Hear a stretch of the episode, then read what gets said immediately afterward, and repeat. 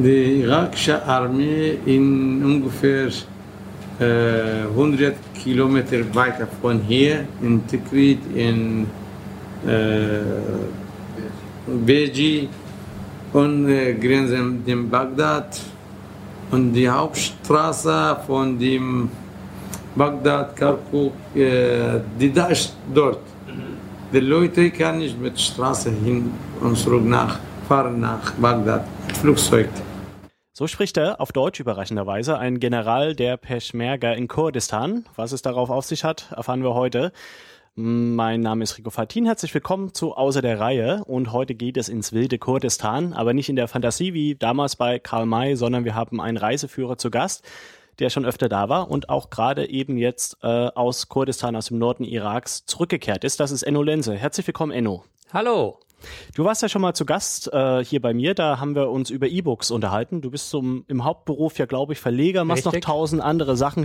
Ich glaube, am besten ist, du stellst dich mal selber vor. Ja, mein Name ist Enno Lenze, ich bin ja mal gerne hier zu Gast. Ich mache im echten Leben im Prinzip äh, Verleger, äh, habe Ausstellungen in einem Bunker und äh, bin in einem gemeinnützigen Verein, der ein historisches Museum in Berlin betreibt, habe einen Souvenirstore ähm, und interessiere mich so politisch für Krisengebiete, Rüstungsexporte und ähnliches. Und äh, habe aber ursprünglich mal Sicherheit in der Informationstechnik studiert, weil das auch so mich privat interessiert einfach. Also ich mache verschiedene Dinge, sagen wir mal. Hm. Woher kommt dein Interesse an den Krisengebieten? Äh, ich bin in Ruanda aufgewachsen, also bis ich fünf war, habe ich da gelebt, in einem kleinen Dorf. Ich glaube, das äh, prägt dann durchaus, weil Ruanda ja einen der größten Genozide der vergangenen Zeit hatte. Also erstmal in Zahlen war es sehr groß. Da sind, ähm, die Zahlen gehen auseinander, Hunderttausende bis Millionen gestorben. Man kann also grob sagen, die Hälfte vom Land. Und ähm, das ist eben eine Zahl, die in anderen Fällen prozentual nicht erreicht wurde. Zum anderen ähm, habe ich immer wieder Freunde, Bekannte in irgendwelchen Krisenregionen, die haben sich im Laufe der Zeit so gesammelt ich habe mich halt für Rüstungsexporte interessiert. Da lernt man Militärleute kennen, die in so Gegenden unterwegs sind oder NGOs. Und unterm Strich ähm, sind das halt immer die spannenden Themen, wo im Prinzip so der Schmelztiegel der Politik zusammenkommt, denke ich, äh, und wo man sieht, was für falsches Spiel da getrieben wird oder wer die Guten oder wer die Bösen sind, das konzentriert sich da und kristallisiert sich raus. Und deswegen finde ich das eigentlich immer sehr interessant. Heute soll es um Kurdistan gehen, um den Nordirak. Du mhm. warst da. Wie kam es dazu? Seid ihr spontan losgefahren? Das wollen wir uns anschauen, oder? So, so in der Art. Also ich bin seit mehreren Jahren im äh, Nordirak unterwegs, also in der autonomen Region Kurdistan oder Südkurdistan. Das ist so, gibt verschiedene Begriffe dafür. Ähm, ein Freund von mir, Sigi March, ein grüner Politiker, ist seit über 20 Jahren dort gewesen und er hat mir die Region einfach nahegebracht. Den habe ich vor ein paar Jahren schon dort besucht und bin dann einfach da hängen geblieben und habe da viele Verbindungen aufgebaut. Und ähm, so kam es, dass jetzt, als die Lage sich dazu spitzte, ich halt der Meinung war, da müsste ich mal rüber. Enno Heidmann, der dann äh, auch sofort gesagt hat, ich komme mit, ich schnapp meine Filmkamera. Also ein freier Journalist? Äh, genau, ein freier Journalist, ein Freund von mir, äh, mit dem ich über solche Dinge schon geredet hatte, hat gesagt, super, ähm, ich mache Bewegtbild, weil das erzählt nochmal viel mehr Geschichte als, sagen wir, nur Fotos machen und drüber schreiben. Und äh, dann haben wir eben das Equipment geschnappt, noch gesehen, wie wir die letzten Termine hier über die Runden bringen mussten und waren dann innerhalb von einer Woche drüben. Mhm. Bevor wir so ganz in die aktuelle Lage sozusagen mhm. einsteigen, vielleicht kurz mal in wenigen Worten vielleicht mal eine Zusammenfassung. Was sind die Kurden? Was ist Kurdistan? Mhm. Also ähm, Kurdistan ist halt so ein mehrfach belegter Begriff. Das ist das Problem. Also die Kurden sind halt ein Volk, ähm, die im Prinzip in der arabischen Welt leben, sind eben keine Araber sind äh, größtenteils Muslime, was in der Gegend ja jetzt auch nicht so ungewöhnlich ist. Und äh, das Siedlungsgebiet der Kurden erstreckt sich im Prinzip über die Türkei, ähm, Syrien, Iran und Irak, also so wie wenn man da so ein Oval zieht, ganz grobe. Und ist dann halt im Prinzip durch die koloniale Grenzziehung, die da ja auch zum Teil auch sehr gerade ist, einfach so aufgeteilt worden in vier Länder eben. Ähm, die Leute haben aber eine sehr, sehr alte eigene Kultur, sprechen eigene Sprachen, also auch noch untergliedert in eigene Dialekte. Im Nordirak, also in Südkurdistan, wo ich war, wird Sorani gesprochen. Das ist ein bisschen mit dem Persischen verwandt, ist aber auch so nur so ein bisschen verwandt. Ähm, die äh, Leute dort sind grundsätzlich extrem herzlich, offen und so weiter und haben halt eine sehr traurige, gebrochene Geschichte und so weiter, speziell im Nordirak ist es so, dass sie eben unter Saddam verfolgt wurden und so ganz kompakt zusammengefasst dann ab 91 eigentlich im größeren Maße sich gegen Saddam gewehrt haben. Da gab es dann äh, große Aufstände, wo sie mit sehr improvisierten Truppen komplette Städte von Saddams Truppen geräumt haben. Das wurde dann nochmal 2003 besser, äh, als die Amerikaner dann da einzogen und ähm, sagen wir mal diese autonome kurdische Zone auch komplett so akzeptiert haben und auch, ähm, ja, sagen wir, durchaus unterstützt haben, mehr und mehr. So dass sich die Region jetzt eigentlich in den letzten zehn, elf Jahren richtig gut entfaltet hat und total an der Öffentlichkeit hier in Europa vorbei eigentlich, während man hier dann oft so Fragen bekommt wie, ja, müssen die Frauen da Kopftuch tragen oder irgendwas, denkt man sich echt, seid ihr bescheuert, guckt euch mal an, das ist so, äh, sagen wir wie Dubai oder sowas, äh, aber nicht wie irgendwie Iran oder irgendein Gottesstaat. Das ist eine sehr, sehr freie, offene Gesellschaft, zum Beispiel mit harter Frauenquote in allen öffentlichen Ämtern, mit einem sehr weitgehenden Minderheitenschutz im Parlament. Also elf von 111 Plätzen im Parlament sind Pflichtplätze für Minderheiten und ähnliches. Eine lebhafte Demokratie, das sieht man an den sehr schwankenden äh, Ergebnissen bei den ganzen Wahlen, wo auch die Regierungspartei inzwischen echt nur heulen kann. Also eigentlich eine Gegend, die sich vorbildlich entwickelt hat in sehr kurzer Zeit und äh, die aber trotzdem noch äh, sehr, sehr fragil ist zurzeit, weil sie eben formal noch zu Irak, äh, zum Irak gehört, der ja sehr gebeutelt ist derzeit. Sie haben aber eigene Truppen und eigene Polizei und eigene Grenzübergänge und eigenes, also dass es schon ein eigenes gesichertes Terrain ist. Und dieser Zwischenstand zwischen Bundesland und souveränem Staat finde ich eigentlich unglaublich spannend, weil man sowas sonst nirgends auf der Welt in der Art, in dieser Kontinuität erlebt. Mhm. Wir wollen uns annähern an den Norden mhm. des Iraks. Wie reist man denn dahin? Ist das einfach, man bucht ein Ticket? Genau, man bucht ein Ticket, fliegt rüber. Nichts mit Krieg. Am einfachsten ist es mit zwei Airlines. Wenn man von Berlin aus fliegt, ist es eigentlich mit Turkish Airways, äh, Turkish Airlines einfach mehrmals am Tag über Istanbul rüber. Ist eine total simple Verbindung. Ansonsten gibt es so einen Charterer, der heißt Dokan. Ähm, die fliegen von Düsseldorf und München aus. Ich glaube nur ein, zwei Mal die Woche, aber die fliegen durch. Also das ist auch super angenehm und ist wirklich Ticket buchen, rüberfliegen, ist total simpel, wie wenn man nach Mallorca fliegt. Wo kommt man dann da an? Äh, man kommt Erbil International Airport an. Das ist ein Flughafen. Wenn man Berliner Flughäfen äh, gewohnt ist, fallen einem da die Augen aus. Der ist 2005 neu eröffnet worden. Wirklich ein richtig hübscher aktueller Flughafen. Ähm, da kommt man dann an, kann mit dem Ticket, äh, mit, dem, mit dem Bus oder mit dem Taxi weiterfahren, wie man gerade Lust hat. Und äh, kommt da wirklich in einer, in einer relativ modernen Stadt an das ist, ähm, oder sagen die Städte da sind so ein bisschen zerworfen zwischen sehr alten Bauten, die quasi modernisiert werden müssen und den ganz neuen Sachen, die gerade gebaut werden. Also man sieht diesen Umbruch. Aber wenn man da am Flughafen steht, denkt man, boah, hier ist modern. Ähm, als ich das erste Mal da war, hatte ich direkt so das volle Anti-Klischee. Ähm, die äh, Zollbeamtin, die mich da abgefertigt hat, war eine geschminkte Blondine. Also das, was so dem Klischee nach eigentlich der Mann mit Schnurrbart in der Gegend sein müsste. Und ähm, man merkt einfach direkt, dass es da sehr, sehr, sehr westlich ist und man sieht vom Flughafen aus ähm, beleuchtete Bürotürme und große Hotels, äh, also Sheraton und ähnliche Sachen gibt's da alle. Das ist ähm, also so wie moderner Orient oder so, kann man sagen. Mhm. So, ich fasse mal kurz so die Meldungen, die Medienmeldungen äh, der letzten Wochen zusammen. Radikale Islamisten marschieren auf Bagdad, äh, auf der Wegstrecke morden sie und äh, richten wahllos Menschen hin, die ähm, die Armee, die irakische, desertiert und stellt sich nicht und ist alles ein bisschen unklar. Man sieht ähm, Bilder von vermummten Menschen mit äh, Maschinengewehren halt russischer Bauart. Und dann kommt ihr da an. Wie ist da dann der Eindruck? Ähm, Kriegsgebiet? Jein, also sagen wir mal, die äh, grundsätzlich, was die ISIS angeht, äh, stimmt das schon so, wobei es halt nicht nur diese äh, sunnitischen, islamistischen Truppen oder sowas sind, sondern im Prinzip sind da Saddams alte Leute gekommen, also alte Bachtparty-Generäle und ähnliches, die wirklich, äh, muss man leider sagen, gute Strategen sind, gute militärische, erfahrene Leute, die einfach, äh, kann man sich vorstellen, in Saddam äh, Zeiten Erfahrung gesammelt haben, wie man im eigenen Land Aufstände niederschlägt, wie man kleinere Länder attackiert und so weiter. Also berufserfahrene Leute schlimmerweise. Und die haben es irgendwie geschafft, sagen wir mal so versprengte Deppenherden, die aber äh, total verblendet den Gotteskrieg führen, äh, unter sich zu scharren. Und mir scheint, dass so richtig noch niemand ein klares Bild hat, was da wie passiert ist. Aber auf jeden Fall ist in irgendwie dieser ziemlich explosiven Kombination dann eine Truppe zusammengekommen mit mehreren 10.000 Mann Stärke, die offensichtlich einen guten finanziellen Background zu Beginn hatten Und äh, so wie mir vor Ort von einem Security Consultant relativ fundiert erklärt wurde, ähm, dass die, also einige von den Leuten von Academy, also das ist der Blackwater-Nachfolger, also Privatarmee-Ausbilder ähm, in Jordanien trainiert worden waren. Und er konnte relativ glaubhaft und detailliert erklären, dass er vorher angefragt worden war, nämlich als Ausbilder vor zwei bis drei Jahren. Ihm war aber unklar, was der Hintergrund damals war, warum man diese Leute stärken wollte. Und äh, irgendwie hat sich das offensichtlich verselbstständigt und die sind halt von Syrien ausgehend dann äh, Richtung Mosul gezogen, was einen relativ einfachen Hintergrund hatte. Mosul ist eine sehr, sehr reiche Stadt.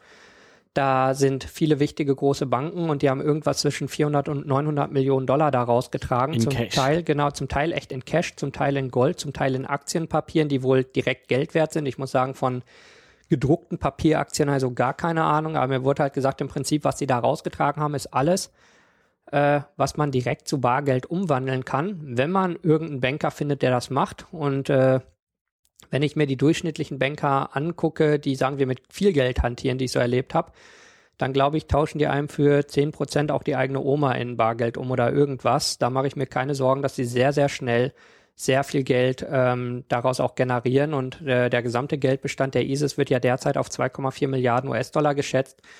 Äh, da kann man sich schon ein paar Flugzeuge voll Waffen mit kaufen. Ähm, die sind dann im Prinzip von Mosul nach Süden weiter und äh, Mosul ist eine Stadt an der äh, also kurdisch-irakischen Grenze. Also mh, formale sind beide Seiten Irak, aber da sind wirklich eigene Grenzposten und auf der einen Seite stehen die Peschmerga, die Truppen der äh, kurdischen Regionalregierung, auf der anderen eben die irakischen Truppen. Die irakischen Truppen hatten fast 30.000 Mann in der Stadt und äh, Augenzeugen, die ich gesprochen habe, haben gesagt, die haben wirklich innerhalb von 20, 30 Minuten fluchtartig alles verlassen. Und ich habe ja nachher so Stellen selber gesehen, wo wirklich wie in so einem schlechten Film so ein Auto mit offener Tür stand und dann lag eine Jacke und dann ein Schuh und dann noch ein Schuh und dann eine Hose. Also man wirklich so sehen konnte, wie der sich im Laufen ausgezogen hat. Und ähm, sind dann äh, einfach getürmt und auch nicht nur, dass sie die Uniform ausgezogen hat, was man ja noch verstehen könnte, dass sie nicht als Kombattanten erkennbar sein wollen, sondern sie haben selbstschusssichere Westen und ähnliches zurückgelassen, die man in so einer Situation ja echt lieber am Körper behalten sollte und eben diese gepanzerten Humvees und Waffen, Munition, also wirklich alles komplett liegen lassen, was auch total irrational ist. Also die Uniform ausziehen würde ich noch verstehen. Ich würde ja die schusssichere Weste und das Maschinengewehr behalten. Das ist eine ganz merkwürdige Nummer, wo ich mir auch überhaupt keinen richtigen Reim drauf machen kann. Und auch die Leute, die ich gesprochen habe, alle gesagt haben, weiß niemand so richtig. Also es gibt ein paar sehr, sehr wüste Verschwörungstheorien, aber nichts, wo man so richtig sagen würde, das klingt mir gerade realistisch. Das ist eine ganz, ganz merkwürdige Nummer. Zum Teil ja auch ähm, Soldaten der irakischen Armee dann zu den kurdischen Peschmerga desertiert sind oder äh, übergewandert sind oder wie man das nennen soll. Die sind ähm, aus Mosul zum Beispiel mit einem Konvoi mit äh, Diplomaten und Ähnlichen, die sie noch eingesackt haben an der Grenze oder halt am Checkpoint aufgelaufen und haben gesagt, Hallihallo, äh, lasst uns mal bitte rüber. Wir haben ja auch ein paar Diplomaten bei und übrigens die Autos könnt ihr behalten. Und genau die Wagen haben wir dann in umlackiert, auch in Erbil zum Beispiel gesehen, wo sie dann schon kurdische Flaggen drauf hatten und man sich sehr über diese Spenden gefreut hat, weil die Dinger echt mal ein paar hunderttausend Euro kosten. Ähm, und dann war aber das Spannende, da ist die ISIS halt nicht geradeaus nach Kurdistan durchmarschiert, sondern dann haben sie den Bogen gemacht, weil sie da auf die Peschmerga getroffen sind und offensichtlich auch nicht den richtigen Willen hatten, da einen Kampf zu führen. Also die Peschmerga sind definitiv die besten Truppen im Irak, die es da gibt. Also weil sie zwar nur mittelmäßig ausgestattet sind, aber Jahrzehnte Erfahrung haben und mit sehr viel Elan kämpfen, was man eben der irakischen Armee nicht gerade nachsagen kann. Und dann war irgendwie klar, die ISIS hat keinen Bock auf diese Konfrontation. Es gab so schon Kämpfe, in denen klar abgesteckt wurde, okay, wie weit kommen wir? Aber es war nicht so, dass man das Gefühl hatte, sie wollen jetzt nach Erbil durchmarschieren, sondern dass sie einfach mal gucken wollten, wie weit kann man hier so ein bisschen vorfühlen, haben gemerkt, das klappt nicht. Okay, abbiegen und außenrum nach Bagdad. Und dazu muss man auch sagen, das ist ja oft dünn besiedelt. Da gibt's dann Talafar, dann kommt Mosul, dann kommen so ein paar Orte, aber da ist halt nicht richtig viel los. Das heißt, man kann auch mal 20, 30 Kilometer durch die Wüste fahren, hat im Prinzip irre viel Land gut gemacht und dann muss man erst wieder ein bisschen rumschießen. Ähm, und wenn man dann so eine wegrennende irakische Armee hat und einfach so ein Vakuum entsteht, dann ist halt nur die Frage, wer rennt zuerst nach vorne und haut seine Flagge in den Boden. Und dann ging es eben von da nach Süden weiter. Äh, so mit ein paar Zwischenstopps im Prinzip jetzt bis grob Tikrit und Fallujah und so, also der eh Gegenden, wo die Leute übelst gebeutelt sind in den letzten Jahrzehnten durchgehend und jetzt halt einfach wieder so den nächsten üblen Pulk da haben. Ähm, und da ist jetzt halt so im Prinzip die, ja, so ein, die Hauptfront, die da verläuft. Die irakischen Truppen haben sich so ein bisschen formiert und ähm, ziehen eigentlich nur noch einen Ring um Bagdad. Also man sieht, die geben alles andere größtenteils auf. Die sehen zu, dass sie Bagdad gesichert kriegen, weil das darf halt nicht fallen. Ähm, während die ISIS äh, halt die Nachschubrouten gerade richtig gut verfestigt. Die landen offensichtlich in Syrien und Jordanien ihr Material jetzt an, also vermutlich mit Flugzeugen. Man kann von ausgehen, dass äh, die Russen, weil sie eben auf syrischer Seite sind, sie nicht offiziell unterstützen, die Amis schon mal gar nicht. Bleiben Chinesen und Saudis als große Waffenlieferanten und denen traue ich beiden zu, dass sie an alle Seiten nach Belieben den Kram rausliefern. Ähm, wird man dann vielleicht sehen, je nachdem, was für Waffen die haben, aber so richtig sicher kann man sich da nicht sein, äh, weil die kaufen halt auch überall auf dem Weltmarkt einfach ein. Aber die werden jetzt wahrscheinlich flugzeugweise den Kram einschweben lassen. Das ist auch in so Gegenden ja, so mittelschwer. Das kommt immer darauf an, wie viel Geld man hat. Also ich traue Jordanien nicht zu, dass sie das irgendwie ernsthaft mit unterstützen. Syrien natürlich auch nicht. Ähm, aber die Gegenden sind schwierig. Man kann den Flugverkehr gar nicht so gut überwachen, vor allem nicht, wenn die Maschinen Transponder aus haben oder irgendwas. Es gibt Seewege, es gibt Landwege. Aber ganz offensichtlich beziehen die daher ihre Waffen. Vielleicht wird das auch schon vorher gekauft. Die haben offensichtlich auch in weiten Teilen des Landes so eine Art Sleeper gehabt und äh, auch Leute, die einfach in den kleinen Dörfern schon Stimmung gemacht haben, so guck mal, Bagdad ist scheiße, äh, wäre doch toll, wenn jemand kommt. Also es erinnert mich so ein bisschen an die Neonazi-Szene in Deutschland, also so auf den Dörfern so ein bisschen Stimmung machen, Vorarbeit leisten, äh, ein Haufen dummer Ballerköpfe unten und oben ein paar schlaue Leute, die sich die formen und so, also so ein bisschen so in der Art äh, kann man sich das wohl vorstellen, nur eben auf einem viel, viel schlimmeren Niveau und mit noch überhaupt nicht abzusehenden Konsequenzen und auch die Truppengröße ist gänzlich unklar. Also es sind Zehntausende und die haben halt echt gute Leute an der Spitze offensichtlich und das macht es halt unglaublich gefährlich äh, im Vergleich zu allem anderen, was man so an, äh, sagen wir, terroristischen Gruppen oder so auf der Welt hat. Ähm, nehmen wir zum Beispiel irgendwelche, ach, was weiß ich was, in Syrien die ganzen Gruppen zum Beispiel, haben wir 40 Gruppen oder so, die sich kreuz und quer gegenseitig beballern, wo man nicht mal genau weiß, wer die Guten und die Bösen sind, bis auf ein paar Akteure. Und das ist, da geht's mal fünf Kilometer vor und fünf zurück und das geht seit Jahren und die ISIS hat jetzt halt im Durchmarsch 500 Kilometer irgendwie gemacht. Äh, da sieht man, das ist einfach ganz, ganz anders zu bewerten. Und ich denke, das ist das Gefährliche, ähm, dass die offensichtlich ordentlich strategisch planen, dass sie Nachschub haben und dass sie Geld haben und dass ihr Ziel nicht so richtig klar ist, außer dass wahrscheinlich die Leute die Macht in, äh, im Irak wieder übernehmen wollen, also Saddams alte Leute. Und dann wird es auch richtig eng für Kurdistan, weil ähm, dann kann man nur hoffen, dass die ungefähr jetzt 300.000 Peschmerga unter Waffen äh, echt stark genug sind. Die sind sehr, sehr von sich überzeugt und ich traue den Leuten auch echt viel zu aber man kann im Moment nicht kalkulieren, was die ISIS drauf hat. Und das ist halt äh, ein sehr schlechter, unkalkulierbarer Faktor. Du hast die Worte ähm, Sunniten und Schiiten mhm. nicht benutzt. Ähm, hast du das nur vergessen oder hast du das mit Absicht gemacht, weil das vielleicht überbewertet ist? Was ist deine Einschätzung da? Mm, ich glaube, das ist, ähm, na, überbewertet ist das nicht. Also äh, Saddams alte Leute waren ja äh, Sunniten und die wurden dann ähm, im Prinzip von der jetzigen schiitischen Regierung im Irak. Äh, genau, also im Irak genauso behandelt, wie sie, oder nicht genauso, sehr ähnlich wie sie vorher. Also man hat im Prinzip gesagt, ihr wart fies zu uns, jetzt sind wir fies zu euch und hat sie von der Politik größtenteils ausgeschlossen und äh, rechtlich übel diskriminiert und so weiter, was natürlich äh, super toll ist, wenn man gerade den einen Diktator gestürzt hat und der nächste von der Gegenseite das äh, Zepter in der Hand hat. Äh, die ISIS-Leute sind eben auch äh, sunnitisch, also so wie die alten Saddam-Leute. Und das hat ganz offensichtlich schon, sagen wir, damit zu tun. Aber äh, ich vermeide sowas immer, weil ich denke, nur weil jemand äh, sunnitisch ist, ist er nicht automatisch ISIS und nur weil jemand äh, schiitisch ist, ist er nicht automatisch Maliki, sondern das sind so Korrelationen, die wahrscheinlich zu 95 bis 100 Prozent irgendwie zutreffen. Aber das ist ja nicht der Grund, sondern die einen wollen Macht, die anderen wollen Macht und man hat zwei Lager und das ist halt ISIS gegen äh, Irak, sagen wir mal zurzeit. Ähm, aber es hat ja nicht inhaltlich damit zu tun, dass die einen Sunniten und die anderen Schiiten sind, sondern das ist halt eine mehr oder minder zufällige Korrelation oder so. Das ist, denke ich, wie äh, mit Israel und Palästina. Da schießt man ja inhaltlich nicht aufeinander, weil man sagt, äh, na gut, zum Teil sagen sie, weil das ein Israeli oder das ein Palästinenser ist, aber im Prinzip geht es ja darum, dass man da zwei Gebietsansprüche oder so hat.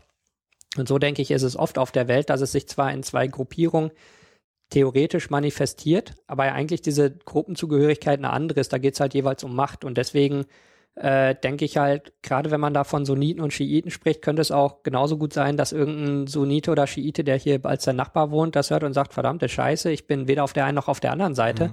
Da kann ich doch nichts für. Und deswegen denke ich so zur Einordnung her ist das ganz interessant. Also dass man weiß, ISIS und äh, Saddam-Leute sind sozusagen kommen aus äh, also aus einer Richtung oder haben da große Korrelation, aber es ist halt nicht inhaltlich der Punkt.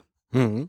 Ähm, habt ihr die ISIS-Leute, von denen man die Schlagkraft sozusagen ähm, noch nicht so richtig abschätzen kann, auch mal richtig zu Gesicht bekommen oder ihre Stellung oder wie nahe mhm. seid ihr denen gekommen? Wir sind ungefähr 300 bis 400 Meter rangekommen. Respekt. Ähm, also sagen wir so, dass man durchs Tele die Flaggen sehen konnte. Ähm, wobei unklar war, ob da gerade Leute waren oder nicht. Also man kann von ausgehen, dass die sich da halt gegenüberliegen und beobachten. Wobei wir. Also eine richtige Front, wie hm? man sich das so vorstellt. Richtig Front mit Panzern, Kanonen, ausgehobenen mhm. Gräben mhm. und allem. Ähm, also zumindest teilweise. Das ist natürlich teils, teils, aber da, wo sich's verfestigt hat, da ist das halt schon angefangen worden zu befestigen. Äh, oft aber entlang von natürlichen Barrieren, zum Beispiel in Mosul entlang am Fluss und äh, südlich von Kirkuk war es ein sehr, sehr schmaler Fluss, aber trotzdem halt ein Fluss, wo zumindest klar ist, mit dem Jeep fährt man da nicht rüber. Und ähm, da war es dann also, also weiter im Norden Richtung türkische Grenze ungefähr, haben wir mit Soldaten gesprochen, die gerade aus dem Einsatz kamen und die haben uns halt gesagt, naja, ISIS sieht man nicht, das ist das Problem. Also die benutzen Scharfschützen, die benutzen äh, so diese IEDs, also so Selbstbaubomben am Straßenrand und ähnliches. Das ist, was man böserweise viel von ihnen mitkriegt. Aber sie richtig sehen ist eher selten. Also die vermeiden mh, offensichtlich die direkte Konfrontation, wenn es irgendwo geht. Also sie machen Platz gut, schießen in alle Richtungen, um die anderen Leute wegzuhalten. Also sie vermeiden möglichst direkte Feuergefechte, was eigentlich auch eine sehr schlaue Taktik ist. Also weil dann hat man wenig Verluste und sie wissen man auch. Man bleibt ungeschlagen auch. Genau, genau, man bleibt ungeschlagen und man hat diesen Ruf, dass man halt so ein bisschen gruselig und so weiter ist und ähm, das ist genau gleich auch der Punkt, warum niemand sagen kann, ob sie gut sind oder nicht. Kann ja sein, dass ein einzelner Mensch mit einem MG drei ISIS-Stellungen aushebelt und wir das dann in zwei Wochen sehen, dass die überhaupt nichts drauf haben. Aber zurzeit würde ich da nicht von ausgehen, gerade weil sie halt äh, so, ja, immer zumindest versuchen, nicht allzu offensiv in Erscheinung zu treten, außer in den Videos, wo man sagen muss, sie haben offensichtlich ganz gute PR-Abteilung. Die twittern viel, die machen auch Videos, die ordentlich gefilmt und geschnitten sind. Also man merkt, das muss zumindest einer sein, der mal ein bisschen Erfahrung mit hat. Also jetzt kein Experte, aber das ist nicht der Soldat, der mit dem Handy irgendwie filmt. Und äh, dementsprechend, also direkt gesehen haben wir sie nicht. Wir haben Leute gesehen, die da rumgerannt sind, da weiß man nicht, wer es war, aber die schwarz-weißen Flaggen waren zu sehen. Mhm. Wen ihr gesehen habt, das waren die Peschmerga, mhm. also die Soldaten des der kurdischen Autonomie oder des genau. zukünftigen Kurdistan oder Richtig. wie man sie auch immer also bezeichnet? Formal ist es die Armee der kurdischen Regionalregierung, also es ist wirklich eine offizielle Armee. Mhm. Ähm, wie muss man sich die vorstellen? Mm, also der Hauptpunkt, den ich nur immer wieder erwähnen kann, ist, dass das die Leute sind, die mir immer als die fröhlichen und lachenden Soldaten im Kopf sind, ich, also immer wenn ich Bundeswehrsoldaten sehe, also in Uniform und so, ist klar, da muss man ernst gucken, weil es ein ernstes Business und so. Und das finde ich so komisch, weil Bundeswehr eben kein ernstes Business ist. Die wenigsten Bundeswehrsoldaten, die in der gesamten Geschichte der Bundeswehr gedient haben, haben Krieg gesehen. Die meisten haben Kasernen gesehen.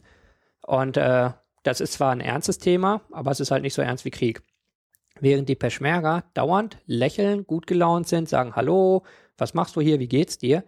Und selbst in Kirkuk ähm, war es so, als unsere, äh, also unser Geleitschutz kam, stieg da halt so ein Soldat aus, den man echt angesehen hat, der, der weiß, wie die Welt aussieht.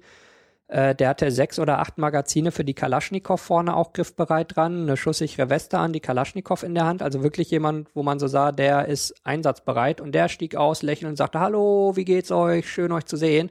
Wo ich immer denke, das finde ich so faszinierend, wie Leute, die echt direkt an der Front da dauernd operieren, immer noch ihre gute Laune behalten.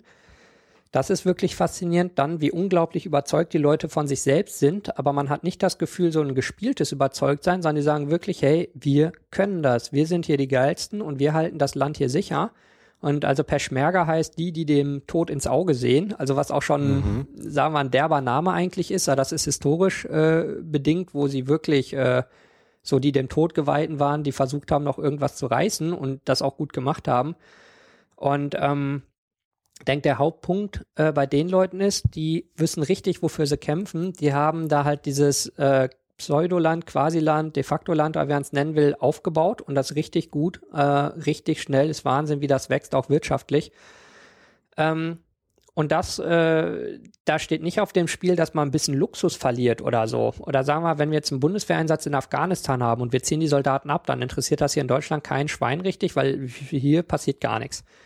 Wenn die Peschmerga da die Front verlieren, dann steht wirklich die Existenz von ihrem ganzen Volk da im Irak auf dem Spiel. Die haben das vor gerade mal 25 Jahren oder nicht mal 25 Jahren gehabt, dass versucht wurde, sie auszulöschen. Die letzten richtig fetten Giftgasangriffe waren 1988 in Halabja von Saddam. Das ist jetzt 26 Jahre her, also die Zeit, als hier die Mauer so anfing zu bröckeln. Ist wirklich nicht lang. Da sind da Tausende durch Giftgasangriffe gestorben, die ähm, auch noch durch deutsche Unternehmen gebaut wurden und wo es keine ernsthaften Strafen gab. Aber einer der deutschen Beteiligten hat ein Bundesverdienstkreuz erhalten. Das muss man sich auch mal überlegen. Und äh, danach hat halt Saddam wirklich versucht, dieses Volk auszurotten. Also so komplett und da sollte keiner mehr irgendwie über sein. Und das ist nicht, nicht lange her. Das sind die Leute, die da jetzt leben, die haben das erlebt. Und dann steht jetzt so eine ISIS vor der Tür man weiß halt, wenn man den Kampf jetzt verliert, dann verliert man alles, was man die letzten 10, 20 Jahre aufgebaut hat, was immens ist. Also aus diesem armen, unterdrückten Volk, was ausgelöscht werden sollte, auf so Stand Richtung Dubai. Das ist, die, die Entwicklungskurve ist unglaublich. Und dann äh, geht es halt darum, nicht nur den Wohlstand zu verlieren, sondern seine Freunde, seine Familie, sein eigenes Leben. Und dann kann man sich vorstellen, die Leute kämpfen wirklich bis aufs Letzte. Das andere, was auf der anderen Seite steht, ist, wenn sie den Kampf hier gewinnen, dann steht am Ende ziemlich sicher die Unabhängigkeit. Also das heißt, man hat so zwischen Hölle und gelobtem Land, das ist das, wo sich jetzt entscheidet und was richtig dazwischen wird es wahrscheinlich nicht geben oder kaum geben. Dann kann man sich vorstellen, so jemand kämpft unglaublich, während so ein irakischer unterbezahlter Soldat äh, ja so auch kein Patriotismus oder so hat, wofür soll er kämpfen? Die Regierung wechselt hin und her, die haben Bürgerkrieg, also der will irgendwie ein brauchbares Auskommen haben. Oder zu Saddam-Zeiten war zum Teil auch ein Argument, ich gehe in die Armee, weil ich dann keine Probleme mit der Armee habe. Also wenn ich Zivilist bin, dann werde ich mal von denen zusammengeschlagen, beraubt oder so. Wenn ich selber Soldat bin, nicht. Da muss man nicht überzeugt von der Armee für sein, das ist Selbstschutz. Und jetzt war es immer noch so, wenn man halt in der Armee ist, man hat ein halbwegs brauchbares Auskommen, man ist ein bisschen angesehen, das ist so okay. Aber das ist halt ein ganz anderer Überzeugungsstand. Man hat halt auf der anderen Seite diese ISIS-Gotteskrieger oder so, die leider auch mit viel Elan agieren. Aber die haben nichts zu verlieren. Also für dieses Jahr wahrscheinlich, also ich gehe mal von aus, dass die auch so verstrahlt sind oder dass in deren Sinne so ist, wenn ich sterbe, bin ich in einer guten Sache gestorben, komme ins Paradies oder was auch immer die auf der anderen Seite erwarten. Ähm, während für die Peschmerga ganz reell ihre Freunde und ihre Familie auf dem Spiel stehen. Und äh, das, denke ich, erklärt so in was für einem Verhältnis die halt äh, stecken. Das erklärt auch umgekehrt, weil die auch bisher das Volk da wirklich gut verteidigt haben und das Land in immer wieder den Konflikten, die es gab, ähm, warum die so einen unglaublichen Rückhalt in der Bevölkerung haben. Also wir haben regelmäßig nach denen gefragt und wenn man nur die Aufnahmen zusammenschneiden würde, äh, zusammenschneiden würde von den Interviews, wird man denken, wir haben immer im Hintergrund mit einem Geldbündel und einem Peschmerga-Wimpel äh, gewunken, weil man sich kaum vorstellen kann, dass wir wirklich 100% Antwortquote über die ganze Woche hatten. Äh, vor ISIS haben wir keine Sorge, weil wir haben die Peschmerga. Und da sind die Leute richtig von überzeugt, dass sie sagen, wir haben hier unsere Truppen und die kriegen auch die ISIS platt. Mhm. Die Moral ist gut. Wie sieht es aus mit ähm, so Sachen ähm, wie Ausrüstung und auch Ausbildung und Führung? Ähm, Ausbildung und Führung ist inzwischen sehr gut. Also gerade früher war es so, da war das so, einer hat den anderen ausgebildet und dann gab es zwar schon so Ausbildungsstrukturen, aber das war zum Teil äh, gerade wenn man im Kampf schnell Leute ausbilden musste, eher holprig, also eher sehr praxisorientiert. Inzwischen gibt es da so ein halbwegs standardisiertes, also so Ausbildungssystem. Und äh, dazu kommt aber eben, dass die Leute wirklich immer wieder in kleineren Gefechten oder in, sagen wir, Bedrohungssituationen drin waren. Und ich denke, ein wichtiger Punkt ist da, ähm, eben, dass man unter einem echten Druck an der Front arbeiten kann. Also die besten Routinen bringen nichts, wenn man nicht im Ernstfall die Ruhe bewahrt. Und das haben die unglaublich viel. Also schon vor Jahren, als ich da war, stand halt immer wieder die irakische Armee in Sichtweite und so weiter. Und ich glaube, das äh, gibt schon ziemlich psychischen Druck. Und wenn man das ein paar Jahre sozusagen als Stellungssache hatte und sich nur angeguckt hat, dann ist man, wenn es wirklich losgeht, deutlich ruhiger und macht keinen Blödsinn. Dazu kommt, ähm, dass die Leute eben inzwischen also ordentliche Ausbildungen in den ganzen Jahren haben und immer wieder über diese kleinen Zwischenfälle gelernt haben Und sie haben eben die Generäle, die zum Teil Jahrzehnte Erfahrung haben und die wirklich routiniert auch in ihrer Sache sind. Auch eine wichtige Sache, alle Generäle, die wir getroffen haben, haben wir an der Front getroffen.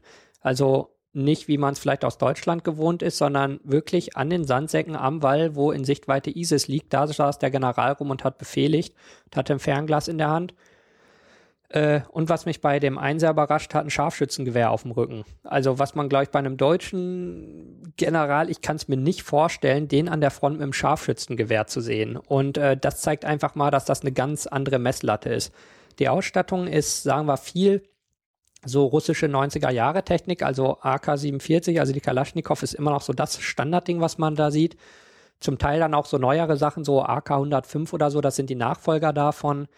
Ähm, so in der Art, also mit den Dingern kann man gut in der Gegend rumballern und Sperrfeuer geben, also es ist halt nicht präzise. Noch Handfeuerwaffen alles. Genau, ne? dann halt Pistolen und sowas natürlich so ein bisschen. Äh, sehr viele Glocks, also gerade die Generäle haben neue österreichische also Pistolen. Pistole gehabt. halt. Genau, ne? so eine, aber sehr, sehr moderne, gute Technik. Ähm, dann zum Teil amerikanische M4, das sind so kleine, also so in Vietnam-Filmen haben die immer das gleiche Maschinengewehr, das ist so eine M16 und das ein bisschen kürzer ist ein M4 benutzt auch die israelische Armee viel.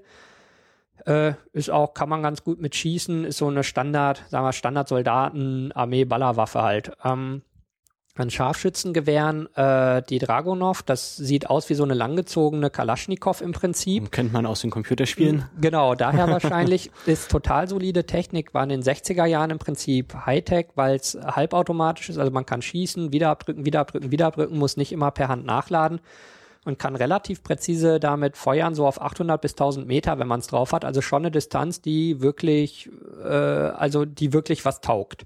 Und auch mit relativ großen ähm, Projektilen, die auch zumindest eine einfache schusssichere Weste durchschlagen. Also vor dem Ding muss man schon Angst haben. Und ähm, Ansonsten teilweise gibt's so ähm, Sammelsorien von amerikanischen Waffen. Ähm, vereinzelt habe ich so BR-02 gesehen. Das sind so relativ fette Scharfschützengewehre. Die schießen im Kaliber 50, das ist dann so ein halbes Gewürzglas schon von der Größe her. Also es ist so 10 Zentimeter mal 1 Zentimeter. Das hat richtig Wumms. Damit kann man auch einen Hubschrauberpiloten im Vorbeiflug erlegen, wenn man gut ist oder so. Das ist nochmal eine Nummer härter. Ansonsten ab und zu so vereinzelt Sammelsorien und jetzt habe ich gestern auch Fotos gesehen, das hat mich ein bisschen gewundert. Waffen, die sahen verdächtig aus wie äh, Heckler und Koch MP5 A4, also so deutsche Waffen. Das würde mich wundern, wenn die da sind. Es könnte aber auch weil das Foto nicht so gut war, so eine Norinco Typ 56 sein oder 56C, das sind so chinesische Nachbauten davon. Das würde mich weniger wundern, wenn die da auftauchen. Äh, Gerade wenn die über Russland oder so dahin gewandert sind, aber da würde ich nochmal genauer schauen. Ansonsten dann größere Ausstattung, sagen wir so ähm, Granatwerfer, Raketenwerfer, so alles, was die Russen in den 90ern, sagen wir mal, hatten. Äh, so das Pendant zum Stinger oder so, sowas in der Art sieht man da immer wieder. An Panzern, ähm, so zwischen T54 bis T74 oder so, also so, so alte die russische Panzer. Genau, also schon, sagen wir, solide, ordentliche Technik, mit der man an einem Panzer wegballert, aber eben immer nicht Hightech, sondern so die zweite, dritte äh, Reihe mhm. sozusagen von dem, was es gibt. Ähm, aber halt Kram, der einfach in der Wüste einfach nur funktioniert. Ähm, und dazu viel so Jeeps, also im Prinzip so Geländewagen, die einfach so ein 3 Meter, 4 Meter Kanonenrohr drauf haben, ähm, mit dem man so einzelne Schüsse abgeben kann. Das sieht alles, das sieht so ein bisschen improvisiert aus. Aber ich glaube, wenn so ein Ding auf einem zufliegt, ist einem ziemlich egal, womit es abgefeuert wurde. Da kommt halt einfach mal so ein Blumentopf großes Ding auf einen zu, was gleich explodiert. Und dann ist einem auch egal, ob das komisch auf dem Jeep montiert ist oder hübsch auf dem Panzer. Also das haut einen weg. Und deswegen denke ich so, an sich sind die ganz gut ausgestattet, also für das, was ihnen bevorsteht. Was ein richtiges Manko ist, ähm, ist Luftwaffe. Mhm. Es gibt gar keine Luftwaffe dort, also weil der Irak das ganz offensichtlich nicht will. Äh, Problem ist auch, Irak hat auch keine Luftwaffe. Also ich habe ähm, vor ein paar Tagen immer wieder was gelesen von den Luftangriffen der irakischen Armee und habe mich gefragt, womit die genau fliegen. Die Russen haben jetzt, äh, glaube ich, fünf, fünf alte Mix rübergeschickt. Genau, ja. Also es gibt vier flugfähige Flugzeuge, soweit ich weiß, in der irakischen Armee überhaupt. Das ja. muss man sich mal vorstellen. Und inwiefern die einsatzbereit ist, ist unklar.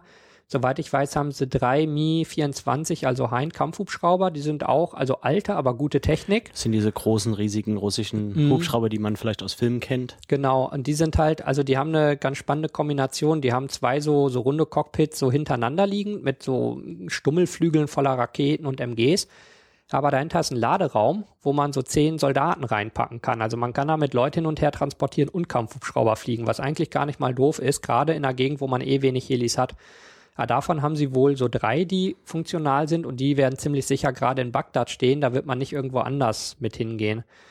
Ähm, das heißt also, ähm, was es allerdings gibt, sind ein paar Mehrzweckhubschrauber, die es in Kurdistan gibt, so Eurocopter und sowas. Die haben Aufnahmen, dass man zum Beispiel äh, Agrarsprühzeug drunter hängen kann oder zum Beispiel auch Raketenwerfer oder sowas. Also da wäre es zumindest denkbar, dass die diese Mehrzweckhubschrauber haben und Raketenwerfer einklinken können. Aber dann hat man nicht gepanzerten Zweisitzer. Also gegen Leute wie ISIS kann das was taugen, dass man so aus zehn Kilometern ein paar kleine Raketen rüberschießt. Das ist schon ganz gut. Äh, Problem hat man, wenn die einen Stinger haben und zurückschießen. Und bei dem, was sie von den Amis erbeutet haben, wäre das hm, gar nicht so unwahrscheinlich. Also so eine kleine Boden-Luft-Rakete, die man von der Schulter schießt. Und diese Mehrzweckhubschrauber haben halt keine Abwehrtechnik und gar nichts. Also dementsprechend soll, selbst sollten sie dafür diese anderen, also die Raketenteile oder so haben, was aber auch unklar ist, äh, dann würden die in der Praxis nicht viel bringen, weil man selber ungeschützt ist. Das heißt, das geht auf den Bodenkrieg hinaus, wo man eben mit Panzern, Panzerwagen und vor allem mit Manpower schießt. Und ähm, das, was ihnen gegenübersteht auf ISIS Seite, sind größtenteils gepanzerte Truppentransporter und diese gepanzerten Army-Jeeps, die Humvees. Äh, wenn man da mit einem normalen Gewehr, auch mit einem richtig fetten drauf schießt, kommt man da nicht durch. Da habe ich mir diverse Zerschossene angeguckt auf dem Flugfeld von Kirkuk. Die Scheiben haben wirklich gut gehalten, selbst bei großen Kalibern. Aber wenn man mit einem Panzer drauf schießt, ist das Ding platt. Und zum anderen kann man mit so einem Humvee niemanden richtig angreifen. Man kann zur Front fahren und da muss man aussteigen und dann fängt man sich eine Kugel ein. Das mhm. heißt, ähm, die, die Ausstattung ist so mittel, also die ist für den Zweck okay, aber könnte man durchaus mal auffrischen. Das Problem ist, Geld haben sie, aber wegen der ganzen Embargos, weil Kurdistan zum Irak gehört, also Südkurdistan, bekommen sie keine Waffen ran. Und äh, da, äh, das ist halt so die Krux im Moment. Und das heißt, für, also für den Gegner ISIS dürfte es aber gut reichen. Aber so im internationalen Vergleich, sagen wir, wäre schon ein bisschen schwach. Also sagen wir, wenn die türkische Armee jetzt mit Luftwaffe oder so einfallen würde, sähen sie wahrscheinlich alt aus oder so eine israelische Armee oder so. Aber gegen die ISIS mit ihrem ähnlichen Sammelsorium und wahrscheinlich auch keinen Panzern geht's. Selbst wenn die ISIS noch äh, Abrams-Panzer, also so amerikanische, erbeuten sollte, da kann man nur hoffen, äh, dass wenn sie die kriegen, die sind halbwegs einfach zu fahren. Also wenn so russische Panzer fahren kann, kriegt man so ein M1 auch gefahren und geschossen, also so rudimentär, also die Grundfunktionalitäten, das geht schon alles. Ähm, allerdings haben die im Gegensatz zu quasi allen anderen Panzern auf der Welt eine Gasturbine. Das heißt, wenn man in irgendeiner Form da einen Motorschaden mit hat, dann steht man wie Schwein vorm Uhrwerk, wenn man noch nie eine Gasturbine repariert hat, wo man in dem Fall von ausgehen kann. Das heißt, das ist das, wo ich immer darauf hoffe, dass diese scheiß Gasturbine einfach kaputt geht, nachdem die Dinger erbeutet sind, dann äh, hätte sich das Problem erledigt. Aber das könnte halt echt noch fies werden, sollten die an so Dinger kommen. Hm. Ihr seid ja da ganz paar Tage rumgereist mhm. und ich würde ähm, für den zweiten Teil gerne jetzt einfach mal eure Reiseroute folgen wollen, dass ja. wir dann mal kurz die Tage nacherzählen. Mhm. Und äh, ihr habt ja mit ganz vielen Leuten gesprochen, ja. habt die interviewt, Militärs mhm. als auch zivile mhm. Personen und Gouverneure und so mhm. weiter. Und da gehen wir am besten gleich nochmal zurück. Ja. Tag der Landung und Los geht's. Tag der Landung. Wir sind irgendwie um ein, zwei Uhr nachts oder so gelandet. Das ist irgendwie, die meisten Flüge kommen dazu so äh, üblen Nachtzeiten an. Ich weiß gar nicht warum, aber das habe ich irgendwie immer oder ich buche immer die falschen Flüge. Auf jeden Fall, ähm, da sind wir dann erstmal nur ins Hotel. Am nächsten Tag früh raus oder am gleichen Tag, ja, früh raus äh, und sind dann direkt mal nach Mosul gefahren. Das ist, also das ist auch alles nicht so unglaublich weit dort auseinander, aber man fährt halt über so zwei- bis vierspurige Landstraßen, die sagen wir so einer durchschnittlichen deutschen Landstraße entsprechen, von der Qualität her also ein bisschen hubbelig und so, aber okay, aber halt kein Luxus, keine Autobahn, die werden jetzt gerade erst gebaut. Das heißt, nach Kirkuk fährt man so, äh, nach Mosul fährt man so, würde sagen, eine Stunde oder so von Erbil ungefähr. Dazwischen liegen halt so ein paar Checkpoints. Ähm, Im Normalfall kenne ich so, dass man da einfach winkt und durchfährt, wenn man halbwegs friedlich aussieht oder ab und zu fragen die mal, was treibst denn hier? Und in dem Fall war es wirklich so anhalten, was macht ihr hier, wer, warum, wofür. Mhm. Also man merkte, da wurde schon genauer geguckt und man hat sich wirklich mal ins Auto gelehnt und durchgeguckt und ah, Kameras, okay, das scheint alles schlüssig. Und wir hatten ja auch eine Akkreditierung von der Regierung bei und konnten sagen, hier, wir sind ja als Journalisten. Und äh, dann ging das auch alles. Sind dann durch nach Mosul und also so Richtung Mosul und kurz davor hieß es dann, okay, hier wird's aber ein bisschen heiß. Hier, ähm, also. Also heißt das, im Sinne von genau, äh, Gefechten. Genau, oder? nicht, dass akut Gefahr ist, aber die haben gesagt, hey, jetzt sind es nur noch ein paar Kilometer, bis die ISIS da steht und äh, so Unfall muss kein Zufall sein. Also wir achten mal lieber auf euch, wartet mal einen Moment, wir holen euch mal äh, ein Begleitfahrzeug mit Peschmerga an. Und dann kam halt so ein, ja im Prinzip so ein Geländewagen, so ein Pickup, der äh, sowas wie so ein Mini-Gefechtsturm draufgesetzt hat, also wo so ein MG-Schütze durch ein paar Platten gepanzert äh, sich hin und her drehen und feuern kann. Und dann saßen noch sechs Leute von so einem Kommando auf der Ladefläche und die sind halt vorgefahren und haben uns erstmal zum nächsten General gefahren. Also der erste Anlaufpunkt ist immer entweder der General, der zuständig ist, oder der Gouverneur, je nachdem, ob man da politisch oder militärisch oder beides ist. Und ähm, in Mosul dann zum General, mit dem Kann man da so einfach empfangen, sagen, äh, hallo, ich bin der Enno? Wenn man sagt, hallo, ich bin der Enno, glaube ich, geht's. wenn man äh, andere Leute ist nicht zwingend. Also es ist so, ich bin da ja schon häufiger gewesen. Ich habe da viele Kontakte schon aufbauen können und eben durch Freunde viele Kontakte gewinnen können. Und da geht sehr viel drum, wen kennst du? Kennst du wen, den ich vertraue? Und so eine Chain of Trust halt. Und die habe ich da. Und deswegen wurde ich eben vorher angemeldet. Da hieß es, da kommt jemand, den kennen wir, dem vertrauen wir, der will ein paar Fragen stellen klappt das? Und dann wurde vorab geklärt, ja, das klappt. Und dann war es wirklich so, Tür auf, hallo, schön, dass du da bist. Ähm, und dann auch direkt zum General durch und der hat erstmal was zu essen auftischen lassen und äh, irgendwie, dann gibt's immer Tee und dann so die, sagen wir, die üblichen Begrüßungsrituale, hallo, ich werde von unserem gemeinsamen Freund geschickt, ah, den habe ich lange nicht gesehen, wie geht's ihm, gut geht's ihm, grüße ihn, ja, ich soll dich auch grüßen. Das ist so, also so beginnt quasi jedes Gespräch, ist aber auch immer ganz freundlich. Ähm, und dann haben wir ihn halt gefragt, was ist denn hier eigentlich los? Also wie schaut's denn aus und äh, was ist jetzt mit ISIS und ähm, so weiter. Und äh, der sagt uns auch, naja gut, da gab's halt so, so Zusammenstöße und die haben halt so quasi den einen Teil der Stadt bis zum Fluss, die haben den anderen Teil der Stadt bis zum Fluss. Und jetzt ist aber ruhig seit ein paar Tagen oder es passiert halt immer wieder mal, dass irgendein Depp von der anderen Seite rüberschießt und man erwidert irgendwie das Feuer. Das sind da mal so zehn Minuten, wo sich so ein paar Leute hin und her schießen und man klar macht, nee, ist nicht, also so wie anklopfen und gucken, ob noch einer da ist. Mhm. Aber ich meine, das ist nicht richtig groß und gefährlich, sondern. Also man schießt so, auf die andere Seite, aber man genau, kämpft sich nicht wirklich. Nee, nee, so. Ja. Und, und wahrscheinlich denke ich gerade bei diesen ISIS-Leuten sind es vielleicht irgendwie junge Leute, die auch mal schießen wollen, die sagen, ha, da schieße ich mal rüber, oh, da schießt einer zurück, okay, ich lasse es wieder, aber halt nicht, dass es jetzt ernsthaft ein großer Angriff oder so wäre. Mhm. Und ähm, haben dort mit ihm gesprochen, haben äh, halt auch über die Ausrüstung gesprochen. Die hatten auch so, ähm, na, so Radpanzer mit Gefechtstürmen und sowas drauf da stehen. Also schon so ein bisschen ordentlicheres Equipment. Und äh, im Prinzip am ersten Tag erstmal ein bisschen über die Lage gesprochen und halt direkt gesehen, okay, das ist hier total ruhig. Also es ist hier wirklich, wir haben nicht eine Schießerei draußen gehört, gar nichts. Und wir waren halt bis ein paar hundert Meter am Flussrand schon. Also der Fluss, der mhm, halt der, der, die genau, ISIS und die Peschmerga trennt. Genau. Und mhm. dazwischen ist auch so, sagen wir mal, so 500 Meter Niemandsland. Und dann sieht man halt, also man stellt natürlich die Flagge so weit nach vorne, wie man kommt. Das kann man wirklich sehr präzise da sehen. Und dann kommen so 500 Meter irgendwie nix oder 1000 Meter oder so. Und dann kommen wieder welche. Ähm, und dann war halt, aber alles in allem sagt er, ja, das ist halt so, da steht man halt so. Und sie haben kein Interesse, irgendwie ISIS-Gebiete in dem Sinne einzunehmen. Sie sind zufrieden. Und äh, die ISIS wiederum sagt, na, wir müssen nicht unnötigen Kampf machen und dann steht man da halt rum.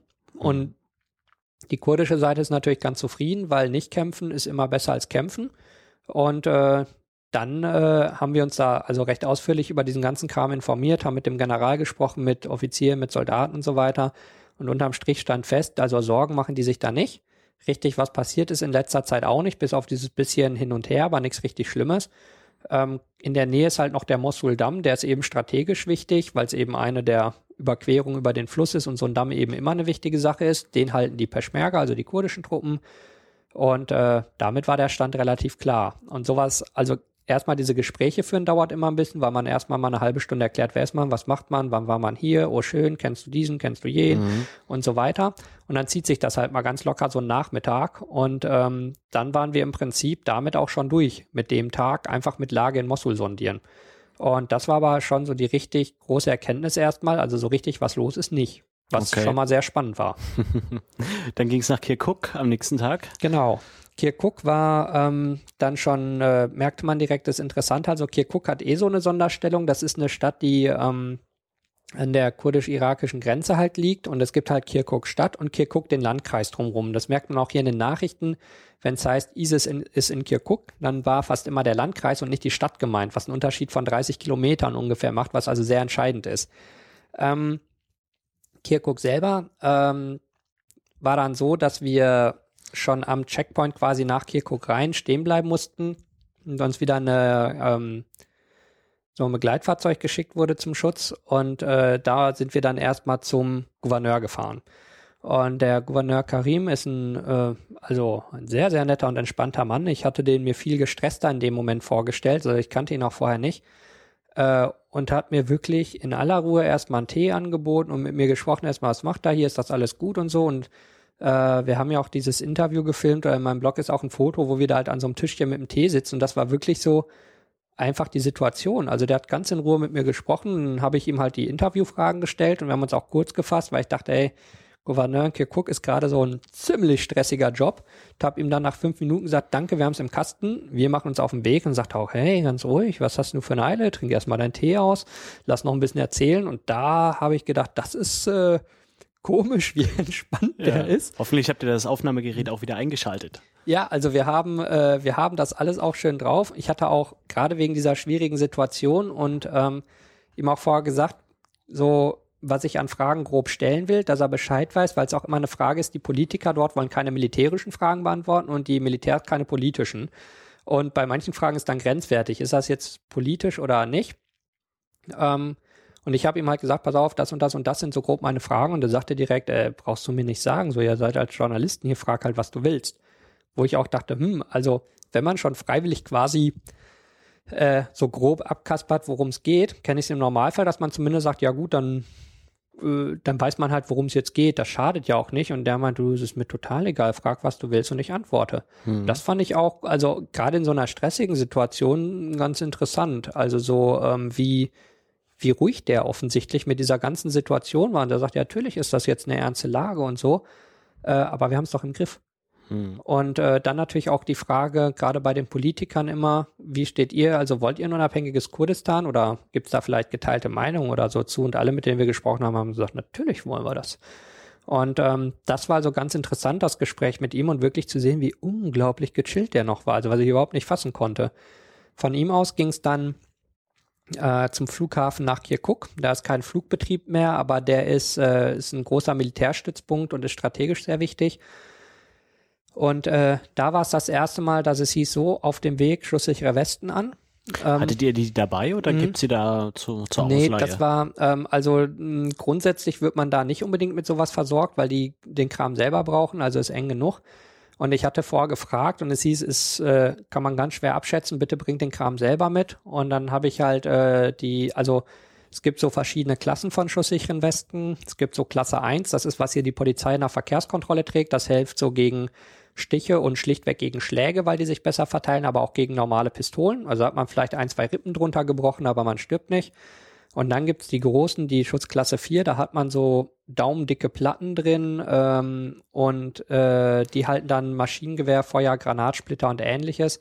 Oder auch äh, Scharfschützengewehre, je nach Größe. Und das waren halt die, die wir dann auch tragen mussten. Also die richtig dicken Dinger. Und da hat man dann also 15, 16 Kilo, was echt also hart ist, wenn man es nicht gewohnt ist und ich bin sowas halt gar nicht gewohnt. Und äh, dann hieß es, okay, Westen erstmal an, also die dicken Westen. Und dann geht's erstmal zum Flugfeld in Kirkuk und die haben gesagt, der Flughafen, das ist nicht wirklich gefährlich, aber es gab in den letzten Tagen immer wieder, dass irgendwelche ISIS-Leute da als Scharfschützen noch irgendwo rumlagen in Gebieten, die eigentlich als sicher galten mhm. und einfach Terror verbreitet haben. Die haben gesagt, wenn man dann als offensichtlich nicht Einheimischer mit einer Kamera ankommt, gibt man halt ein beliebtes Ziel ab, wenn man öffentlich Terror schaffen will. Ja. Also zur Sicherheit Westen an. Dann waren wir halt in Kirkuk. Kurze Nachfrage mhm. noch, wo, wie kommt man an diese Westen ran? Kann man die einfach hier kaufen? An sich kann man die kaufen. Also sagen wir, in der Praxis gestaltet sich ein bisschen schwierig, weil man immer ein bisschen schräg angeguckt wird, wenn man so eine große, dicke Weste kauft. Mhm. Die Dinger sind halt auch nicht ganz billig. Aber ähm, prinzipiell kann man die einfach kaufen. Man kann man ganz normal im Internet kaufen und genau. Fertig. Okay. Ja, also man kann es auch hier in Berlin gibt es auch einen ganz guten Ausstatter, ähm, bei dem man sowas kaufen kann. Ähm, und da ist es eigentlich wie so oft, die gucken einen erst ein bisschen schräg an und wenn man erklärt, was man macht, sagen die, ja so, alles klar, ja, was brauchst du denn? Und auf dem Flugfeld konntet ihr es dann tragen, Helm und Weste? Genau, also da war erstmal nur Weste zur Sicherheit und das halt bei 43 Grad, das macht dann so richtig Laune, also abgesehen vom Gewicht ist es halt auch einfach schwer. Und äh, ist es auch einfach heiß darunter, also weil es halt wie wenn man einen dicken Wintermantel anhat. Und äh, da haben wir den General Yusuf gesprochen, den wir auch ganz am Anfang gehört haben, der ähm, auf Deutsch. Genau, der Deutsch äh, spricht, weil er Deutscher ist, spannenderweise. Ähm, der hat halt lange auch in Deutschland gelebt dementsprechend und hat uns die Lage, also auf Englisch ging deutlich besser, aber Deutsch spricht er halt und versteht's gut. Und äh, den haben wir dann interviewt, weil er eben mit dieser Hoheit über Kirkuk Flughafen eine richtig wichtige Position hat. Und ähm, das war sehr interessant, weil er halt gesagt hat, zurzeit machen sie eigentlich nur Inventur, ähm, was sie alles von der irakischen Armee da in die Finger bekommen haben, was liegen geblieben ist. Und wir haben da draußen Fotos gemacht. Das waren, keine Ahnung, 20, 30 Humvees, ein paar andere Jeeps, Motorräder, sonstige Ausrüstung, also Waffen und sowas lag halt nicht rum. Ich gehe mal von aus, dass sie das sehr schnell, äh, sehr sicher untergebracht haben. Das will man ja nicht unbedingt auf seinem Hof rumliegen haben. Aber während wir da waren, haben die so nach und nach die Autos fertig gemacht und äh, fuhren damit so ein paar Runden, um die zu testen. Ähm, da ist eine ganze Menge liegen geblieben. Das ist echt unglaublich. Und von dort aus ging es dann an die Front südlich von Kirkuk. Und äh, da war das Interessante, so der Nachrichtenlage hiernach, das war ja ein bisschen diffus, wie es in Kirkuk und Mosul genau aussieht, gerade weil dieses Landkreis und Stadt offensichtlich nicht so, also in den Berichten steht oft nur Kirkuk, aber steht nicht genau, was gemeint ist. Ähm, und dementsprechend waren wir von ausgegangen, eigentlich, dass Teile von Kirkuk Stadt von der ISIS äh, irgendwie eingenommen worden waren. Und die haben gesagt, nee, nee, äh, wenn überhaupt ganz im Süden Kirkuk Land und eben so ein paar von diesen Stay-Behind-Scharfschützen, die irgendwo hier und da Terror verbreiten, dann hieß es okay, für die Fahrt jetzt an die Front, Helme auf, auch im Auto. Also Kevlar-Helme, die zumindest je nachdem, wie ein Projektil drauf trifft, äh, das abwehren können. Aber wenn ein Scharfschütze einem Kopf schießt, hat man ein Loch im Kopf. Also da bringt auch der Helm nichts. Dafür ist der einfach zu dünn aber je nach Winkel kann man Glück haben. Also es ist zumindest besser. Und wenn einfach irgendwelche Trümmerteile fliegen, ist es immer ganz gut. Und äh, das merkt man dann auch, dass das Tempo ein ganz anderes war. Also statt man sagen wir halbwegs gemütlich fährt, wurde dann deutlich über 100 gefahren irgendwie, äh, weil das einfach Leuten schwierig macht, ein Fahrzeug anzuvisieren. Dass man kein leichtes Ziel genau. abgibt. Und das ging dann in einem Konvoi richtig zügig, ähm, also immer weiter nach Süden und dann auch an den Checkpoints vorbei, wo die irakischen Flaggen hingen, also wo ganz offensichtlich vorher irakisches Gebiet war, wo dann so ein Machtvakuum entstanden war und wo die Peschmerga dann vorgerückt sind bis zu so einem ganz kleinen Fluss einfach nur und wir dann also effektiv 25 Kilometer von Kirkuk Stadt im Süden standen, an der Front, wo Panzer und dieser ganze Kram stand. Äh, und wo wir dann auch nochmal einen anderen General, also der für diesen Frontabschnitt zuständig war, gesprochen haben. Das war auch der mit dem Scharfschützengewehr auf dem Rücken. Und ähm, der hat halt gesagt, klar, könnt ihr euch hier angucken, ne? alles auf eigene Gefahr, logisch. Und da haben wir dann auch mit den Soldaten gesprochen und die saßen zum Teil relativ locker rum. Also die haben so, äh, so Sonnenschutz gespannt gehabt und saßen da drunter, haben Tee getrunken und so, hatten auch gar keine Schutzkleidung an und äh, haben relativ locker mit uns gesprochen, auch über was da so war in der letzten Zeit und ähm, sind auch immer wieder bei, also viele Leute bei, die echt gutes Englisch sprechen und halt selten auch ein bisschen Deutsch. Und äh, was man merkt, Deutsche haben sehr, sehr hohes Ansehen da, weil äh, zu Saddam-Zeiten Deutschland viele kurdische Flüchtlinge aufgenommen hat, gerade in den 90ern. Und das haben die noch sehr gut und sehr positiv im Kopf. Also das habe ich sehr oft gehört. Also es ist Deutschland super, ihr habt so viele Leute von uns aufgenommen, vielen Dank aber jetzt kommen wir auch zurück, weil hier ist irgendwie schöner. so, und dachte, ja, ist doch eigentlich ein Paradebeispiel für, wie äh, das mit Flüchtlingen funktioniert. Äh, wir haben ihnen geholfen und äh, jetzt freuen sie sich drüber und gut ist. Ja, und die haben uns halt erzählt, naja, sie haben da halt immer wieder so Scharmützel oder so Ballereien gehabt in den letzten Tagen, aber halt nicht mehr die richtig großen Sachen. Und an dem Tag, an dem wir da waren, war überhaupt nichts. Also da haben die echt ganz locker entspannt rumgesessen. Also ein paar Leute hatten natürlich immer wach und haben die ganze Zeit rübergeguckt mit den äh, Ferngläsern und den Gewehren. Aber die anderen haben relativ entspannt hinter so einem ungefähr zwei Meter hohen Erdwall gesessen. Also da kommt auch eine normale Kugel da nicht durch. Da kann man entspannt hintersitzen.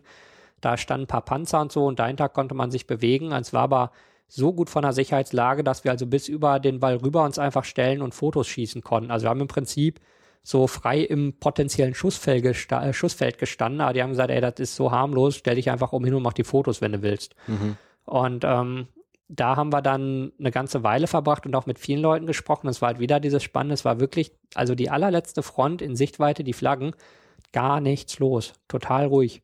Und, ähm, und die Leute halt auch sehr entspannt und sagten, ja, ja, hier so ein bisschen hatten wir halt schon was, aber so richtig wild nicht. Also so, da sind natürlich auch Leute verletzt worden, es sind ein paar gestorben, aber so in den Gesamtzahlen dafür, wenn man bedenkt, was für eine krasse Sache da gerade läuft, da hörte man da mal was von drei Verletzten und einem Toten und so, das waren so die Größenordnungen. Also man sich wirklich denkt, also dafür, dass sich da gerade ein paar hunderttausend Leute auf allen Seiten gegenüberstehen, sind das echt harmlose Zahlen. Also das ist, ähm, ist verwunderlich wenig gewesen. Mhm. Wie sieht es mit zivilen Opfern und Flüchtlingen aus äh, im Norden des Irak? Mhm.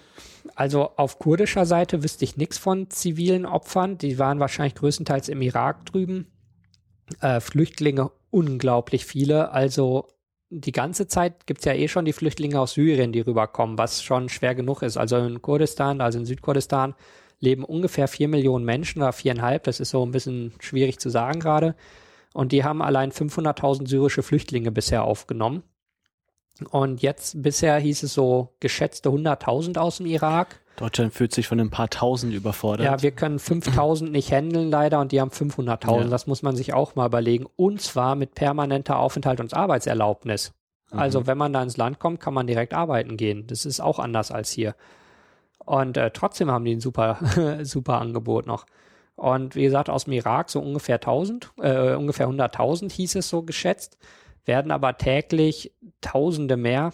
Und äh, also ein Camp, was wir später gesehen haben, also man spricht ja da bei den irakischen nicht von Flüchtlingen, von, sondern von IDPs, also internally displaced people, also sozusagen landesintern krisenbedingt verschobene.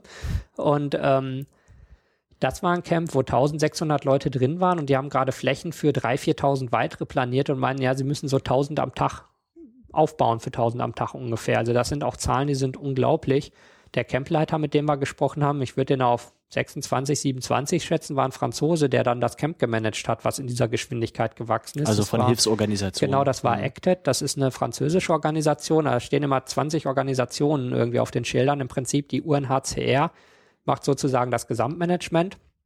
Die kurdische Regionalregierung zahlt große Teile davon und unterstützt eben mit Wasser, Essen und was es so gibt. Und dann gibt es so die Organisation darunter, die es de facto vor Ort halt managen. Und da war Acted eben eine davon, die so ein paar Camps gerade machen. Und äh, dann, wen wir noch häufiger gesehen haben, waren die Leute von MAC. Das ist so ein kommerzieller Minen- und Munitionsräumdienst, die da einen Auftrag haben, einfach äh, alles zu entschärfen, was rumliegt. Und die zurzeit auf Promotour sind im Prinzip mit Flyer und sagen, Leute, wenn hier irgendwas rumliegt, lasst es liegen, ruft uns an wir beseitigen das. Das Problem ist, wenn man armer Flüchtling ist äh, und man weiß, naja, so eine aufgeschraubte Granate, also für den Sprengstoff kann ich irgendwie ein paar Dollar kriegen und ein paar Dollar sind echt viel dann. Äh, Plus das dann, Metall. Genau, dann äh, ist das eine harte Entscheidung, ob man mhm. jetzt Mac anruft und sozusagen das moralisch Gute tut oder ob man mal das Risiko eingeht und äh, irgendwie ein paar Dollar verdient. Und das ist echt ein, ein, harter Job. Und umgekehrt sagen die, sie können ja auch schlecht irgendwie Geld ausloben oder so, weil dann fangen die Leute an gezielt zu suchen, was mhm. noch viel gefährlicher ist. Also es ist auch eine Scheißsituation, in der die sind. Ähm, waren aber ganz nett, die Leute. Also wirklich, man merkte, die, die sind wirklich mit dem Herzen dabei. Ähm, nur konnte man mit denen leider kein Interview machen, weil die gesagt haben, hey, wir sind nur die Leute, die ja die Vorortarbeit machen, wir geben mal keine Interviews. Da müsst ihr euch ans Büro weit wegrichten.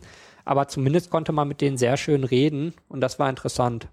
Zum Thema Flüchtlinge empfehle ich noch eine andere Folge von Außer der Reihe, die fünf Reise in die Osttürkei und syrische Flüchtlinge, wo ich mit Andreas Frielinghaus im zweiten Teil äh, über die syrischen Flüchtlinge in der Türkei mhm. rede, wie es da so zugeht. So als kleiner Hörtipp noch wird in den Shownotes verlinkt. Ja, Flüchtlinge in Kurdistan, haben wir da noch äh, was zu Na, erwähnen? Grund, also was mich immer wieder da wundert, ist, wie gut es den Leuten da noch geht. Ich meine, gut, Flüchtlingen geht's immer scheiße, aber ähm, zumindest die, die länger da sind, die syrischen, die haben meist eine sehr gute Versorgung, was Essen, Medizin und so weiter angeht. Und selbst diese IDPs, die zwei Tage da waren, die hatten zumindest ein Zelt, Wasser, Essen und Strom. Also so rudimentär, aber die Grundversorgung, dass man überhaupt aufgenommen wird, das war sofort da. Und das ist, denke ich, schon schwierig genug und wird halt Stück für Stück ausgebaut. Dann gab's noch äh, Telekommunikation ohne Grenzen, die waren da. Das ist so ein ähm, Verein oder eine NGO, die im Prinzip Internet und Telefon und so stellen was man auch nicht unterschätzen darf, wie wichtig das ist, einfach die Familie anzurufen und zu sagen, yo, wir haben es geschafft, wie geht's euch? Oder sich halt beim Roten Kreuz melden, die ja die weltweiten Vermisstenlisten führen und sagen, hier, ich bin da und ich lebe noch.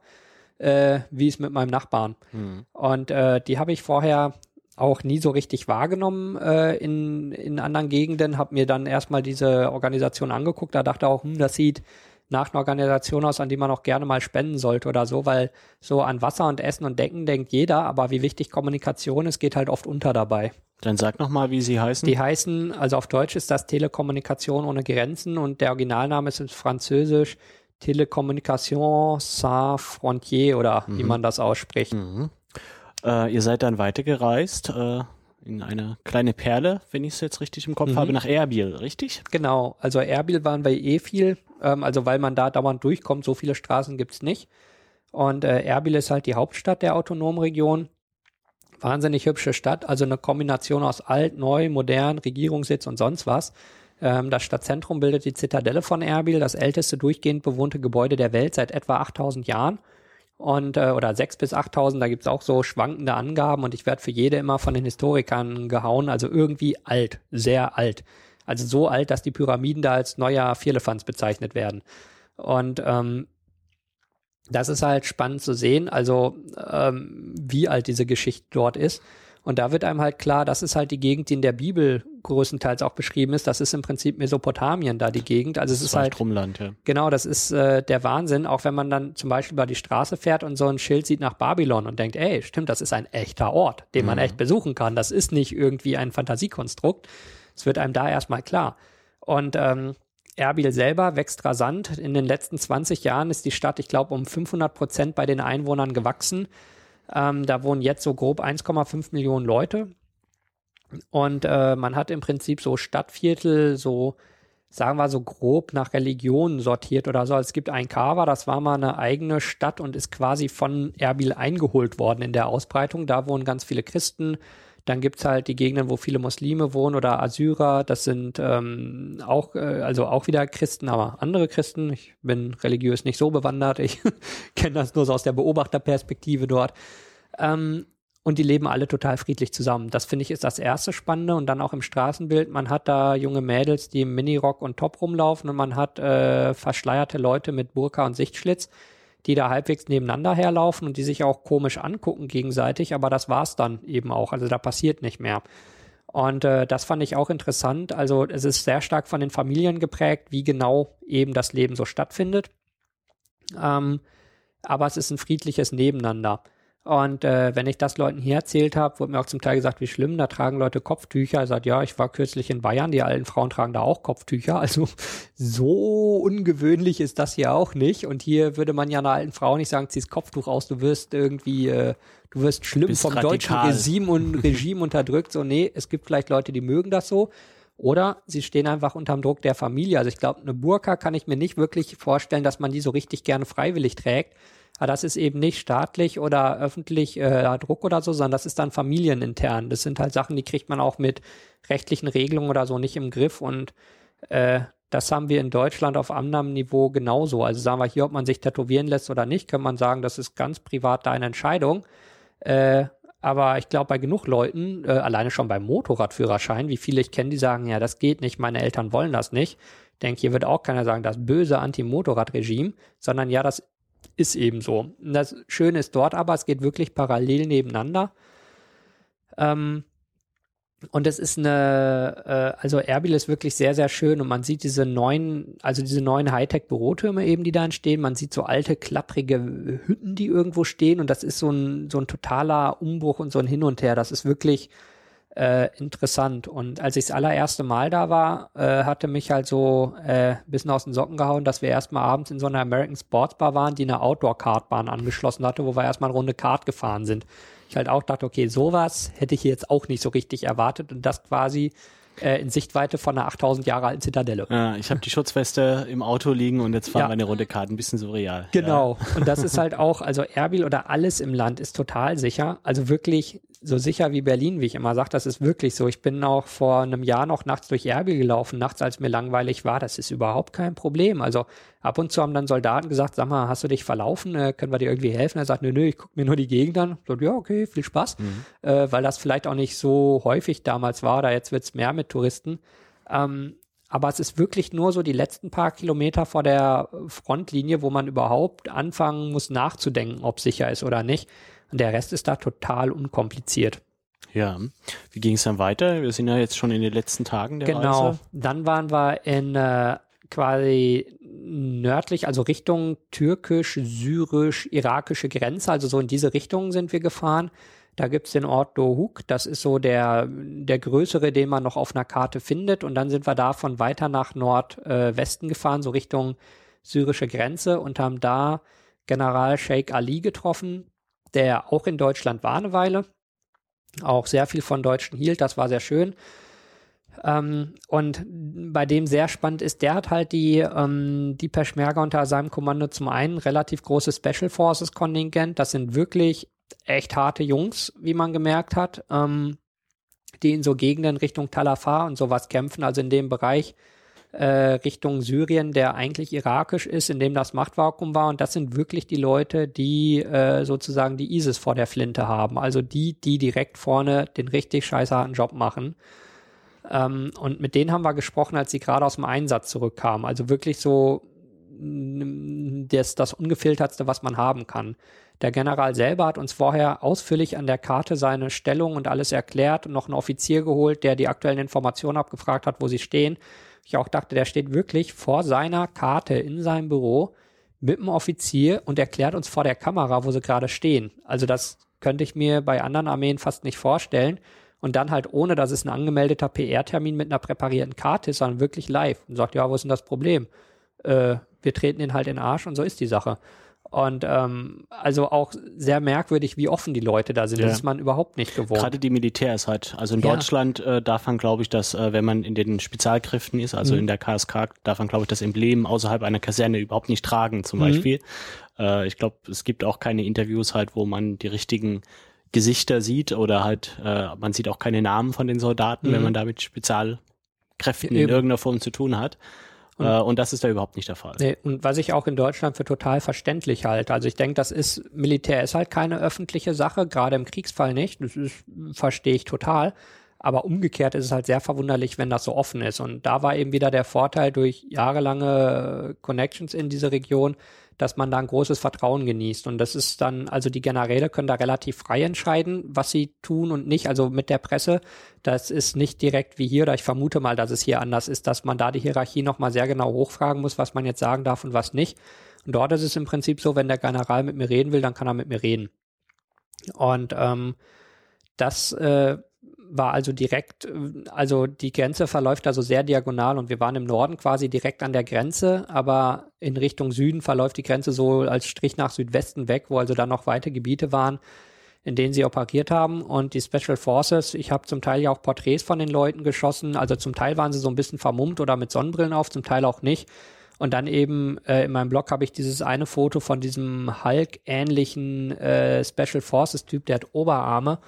Ähm, da könnte man ein Gesicht drauf malen und die würden als Kopf durchgehen. Also äh, ein unglaubliches Tier, aber auch ein total lieber Typ von der Art her. Ähm, aber wo man halt sieht, das sind echt Leute, die sehen aus wie Schwarzenegger zum Teil und das nicht, weil sie ins Fitnessstudio gehen. Und äh, wie Enno Heidmann auch sagte, die haben keine Knieschoner an, weil sie so gerne Gartenarbeit machen, sondern halt eher, weil die auch gewohnt sind, sich mal hinzuwerfen und aus dem Liegen oder Sitzen zu schießen. Also das, ähm, mit den Leuten haben wir dann eben direkt gesprochen äh, und sie halt auch direkt nach ISIS befragen können, weil das war so der dichteste Kontakt sozusagen, den wir hatten. Die Leute haben vor einer Stunde noch ISIS gesehen und konnten uns halt sehr genau sagen, wie operieren die, was machen die, was sehen wir da. Und das eben ohne einen Pressesprecher daneben, mit dem man immer tuscheln muss, sondern einfach stell die Frage, ich erzähle was ich gerade eben gesehen habe. Und das war äh, somit das Spannendste, was wir auf der ganzen Reise hatten, man sagen konnte, also selber zur ISIS gehen will man ja auch nicht unbedingt, aber dichter als das kommt man nicht ran. Und äh, die Leute, also man hat natürlich auch den Eindruck, dass sie einfach erzählen. Also das sind keine geschulten PR-Profis oder so, die irgendwie da rumformulieren, äh, sondern die erzählen einfach ganz echt, wie es gerade war. Und das war unglaublich interessant, dieser Besuch. Äh, was haben die so erzählt, was wir jetzt irgendwie noch nicht hatten? Ähm, Im Prinzip nur, ja, sagen im Großen und Ganzen das, was wir schon hatten, dass die halt möglichst den direkten Kampf vermeiden, dass die auf Bomben setzen, auf in der Bevölkerung so einigermaßen gut ankommen. Das ist auch so ein spannender Punkt mit Flüchtlingen, mit denen ich gesprochen habe. Die haben gesagt, die ISIS mögen sie nicht, die irakische Armee aber auch nicht, aber die ISIS haben sie lieber weil die irakische Armee hat sie mit Katyushas, also mit so Raketen beschossen. Einfach alles, wo ISIS sein könnte, wurde mit Raketen eingedeckt und sie sind halt von der irakischen Armee als irakische Staatsbürger bombardiert worden, die friedlich zu Hause saßen während die ISIS sie zumindest nicht gezielt angegriffen hat. Also da muss man halt aufpassen, dass man denen nicht ins Feuer läuft oder so. Sie haben gesagt, die haben sie halt auf der Straße gesehen, als sie geflüchtet sind, aber die haben ihnen nicht aktiv was getan. Mhm. Und das finde ich schon schlimm genug, wenn man vor seiner eigenen Armee mehr Angst hat als vor den Terroristen, die gerade durchs Land ziehen. Und das äh, zeigt, denke ich, auch so ein großes Problem, dass die ähm, zumindest bei dem Teil der Bevölkerung, den sie quasi auf ihrer Seite haben wollen, ja. auch zumindest den Eindruck erwecken, äh, die Besseren zu sein. Da hat man ein Problem als Regierung, ja, wenn man. das ist also, äh, wo ich denke, sagen wir mal in den 70er Jahren hier, wenn jemand im Interview gesagt hätte, die RAF ist mir lieber als die Bundeswehr, weil die tun mir weniger, äh, da hätte sich hier irgendwie der Innenminister aufgehangen oder der Verteidigungsminister und so in der Art muss man sich das vorstellen, was die Leute da sagen und das ist echt hart. Mhm. Hier hast du dann, ähm, kommen wir auch dann noch zum, zum letzten und nächsten Punkt, mhm. äh, ein schönes Foto, das wir auch verlinken. Äh, Mitglieder der Baath-Partei von Saddam Hussein äh, haben keinen Zutritt. Genau. Das war in Halabja. Halabja ist ein kleines Dorf an der kurdisch-irakisch-iranischen Grenze, also genau da unten in der Ecke.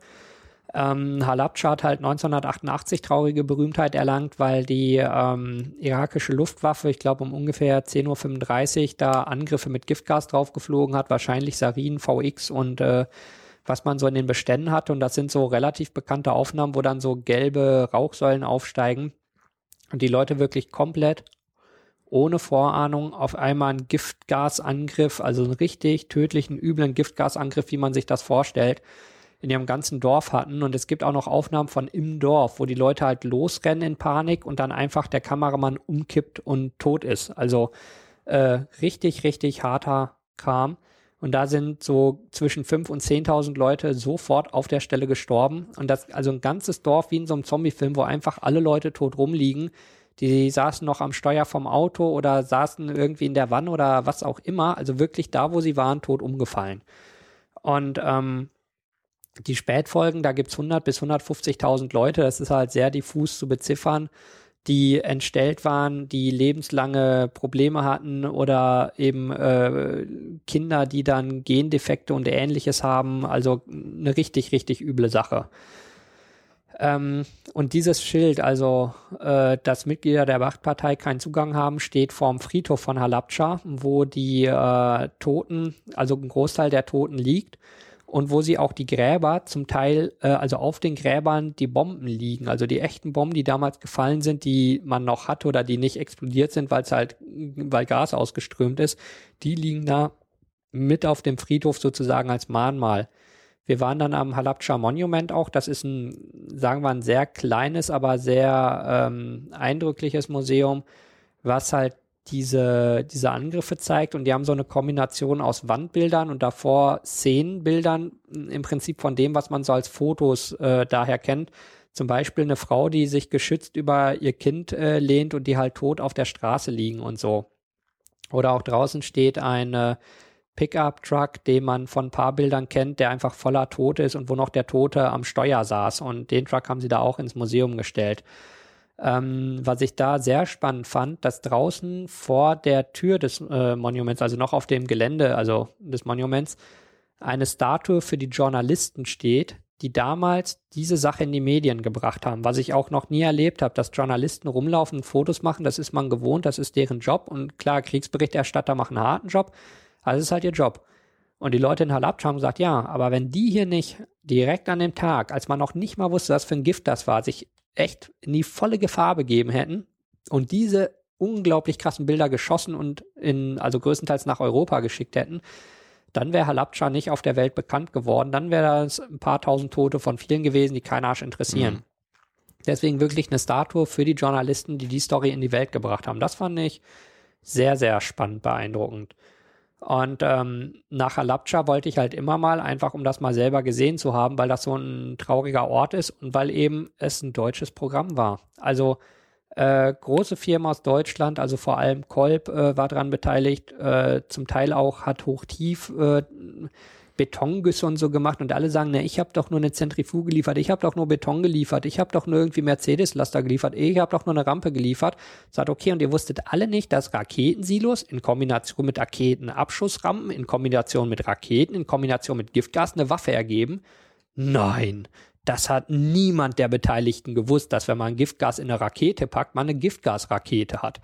Also das ist auch echt äh, bitter, wie man sich da windet. Hauptsache man macht Geld. Und ich denke, wenn man, wir mal, wenn man präzise Waffen baut und die zum Beispiel an europäische Spezialeinheiten verkauft, dass die Geiselbefreiung machen, dann ist das halt eine Sache. Wenn die dann an Terroristen weitergehen, dann kann man da mehr oder weniger für. Wenn man aber einem Diktator ein Giftgasprogramm baut, dann fällt mir wenig ein an Begründungen, außer, boah, war ich gierig, scheiß auf die tausend Toten äh, was das rechtfertigt. Und äh, das ist halt eine ganz, ganz andere Sache. Und ähm, Halabja ist wirklich ein relativ kleiner Ort, da so in der letzten Ecke. Ähm, sehr schön, aber man hat es halt schnell gesehen. Also der Ort ist schön, die Geschichte ist traurig, die Leute sind unglaublich herzlich und offen. Das war der Wahnsinn. Wir sind in einer Tour zum Abendessen, zum Tee und ähnlichem eingeladen worden, mussten uns halt freundlich da immer von einem zum anderen verabschieden. Danach waren wir dann ja in Sulmania. Das ist so die zweite große Stadt in äh, Kurdistan. Also Erbil ist eben die Hauptstadt. Man muss sagen, dieses Südkurdistan ist politisch so grob zweigeteilt. Es gibt zwei große Parteien. Die PDK, die ist im Prinzip von Erbil aus in Richtung Norden und Westen die große Kraft, wo man die Parteiflaggen überall sieht und die stellen den Präsidenten und den Premierminister. Und Richtung Südosten ist es die PUK. Das Kannst ist du die beiden ganz kleines bisschen einordnen im Spektrum mm, der also politischen Parteien? Im, sagen wir mal, an sich sind es beides wirklich so ganz klassische Volksparteien. Ähm, die, ich würde sagen, so von der Nuance her ist die PDK eher westlich orientiert und die PUK teilweise so Richtung Iran aber nicht, dass man jetzt sagen kann, das sind zwei extreme Positionen, sondern die einen bisschen hierhin, die anderen bisschen dahin.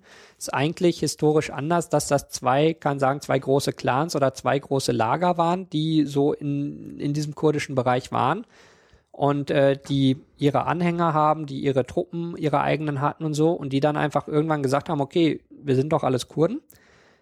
Hm, da haben sich zwei quasi Hierarchien oder Strukturen parallel entwickelt, aber äh, wir haben ja nichts gegen, also natürlich hat man da politisch hier und da was gegeneinander, aber ähm, im Kern zieht man am gleichen Strang. Weil dann gesagt hat, okay, ihr habt quasi eure Gefolgsleute auf der einen Seite, wir auf der anderen.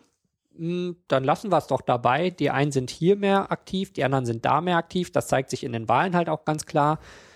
Ähm, aber eigentlich ähm, sagen wir im Großen und Ganzen sind es halt zwei Volksparteien, die historisch gewachsen in ihrem Gebiet einfach die Vorherrschaft haben und wo ich denke, da sagt halt auch keiner, ich gebe dem anderen was vom Kuchen ab. Das ist auch klar, das sind so Machtsachen, aber das sind so zwei Parteien, die inzwischen friedlich nebeneinander existieren, ähm, aber die einfach äh, ja politisch so ein bisschen aneinander rasseln, aber nichts Dramatisches eben.